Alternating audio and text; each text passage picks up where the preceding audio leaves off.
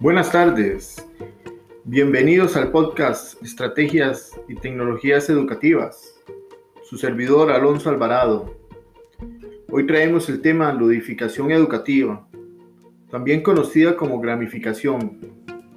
Bueno, podríamos decir, ¿qué es esto? Es una estrategia pedagógica o técnica de aprendizaje que traslada los juegos al ámbito educativo con el fin de conseguir mejores resultados de una forma más atractiva para los estudiantes, ya sea para absorber mejor algunos conocimientos, mejorar alguna habilidad o bien recompensar acciones concretas. Esto entre otros muchos objetivos que tiene la ludificación. Es importante mencionar que también es utilizado a nivel empresarial para fomentar el trabajo en equipo, capacitaciones, entre otros, entre otros objetivos.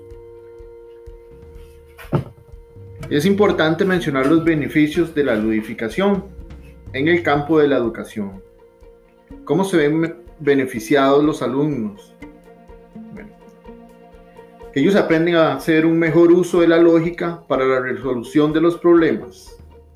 Aumenta la motivación en los estudiantes. Trasciende el aula como tal a otros espacios físicos donde el alumno se siente más cómodo. Promueve el espíritu de competencia. Genera unión de grupo y mejora las relaciones interpersonales entre los estudiantes y profesores. Hace divertidas las asignaturas favorece la adquisición de conocimientos, aumenta la atención y la concentración, mejora el rendimiento académico, esto entre otros muchos beneficios más que nos ofrece esta técnica pedagógica.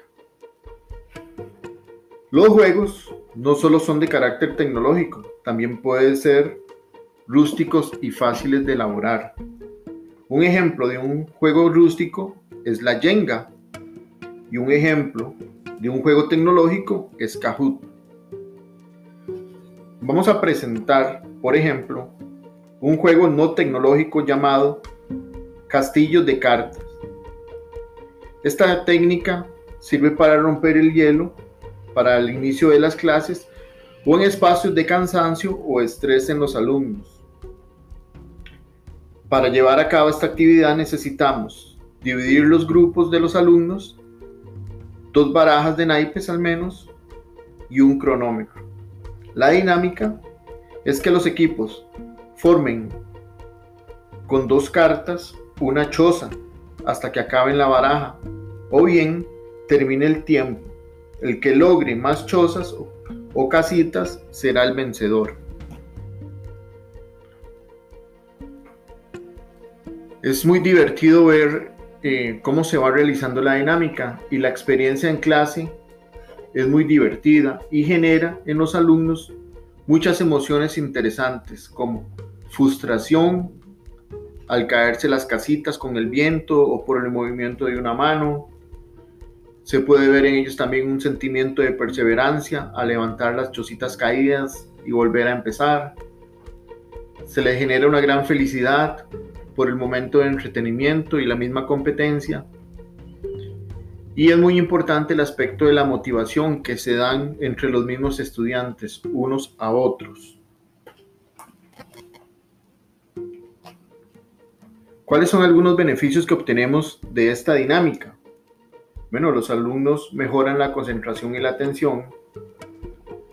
También eh, aprenden a manejar el estrés y la ansiedad. Definitivamente la unión de grupo es uno de los aspectos importantísimos. Se crea una conexión emocional entre ellos.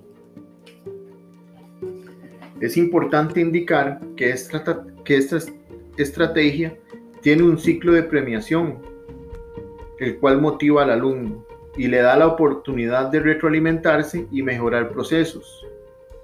Los premios pueden ser puntos, medallas, insignias, o cualquier otro elemento que le ayude al, estudiante a motivarse.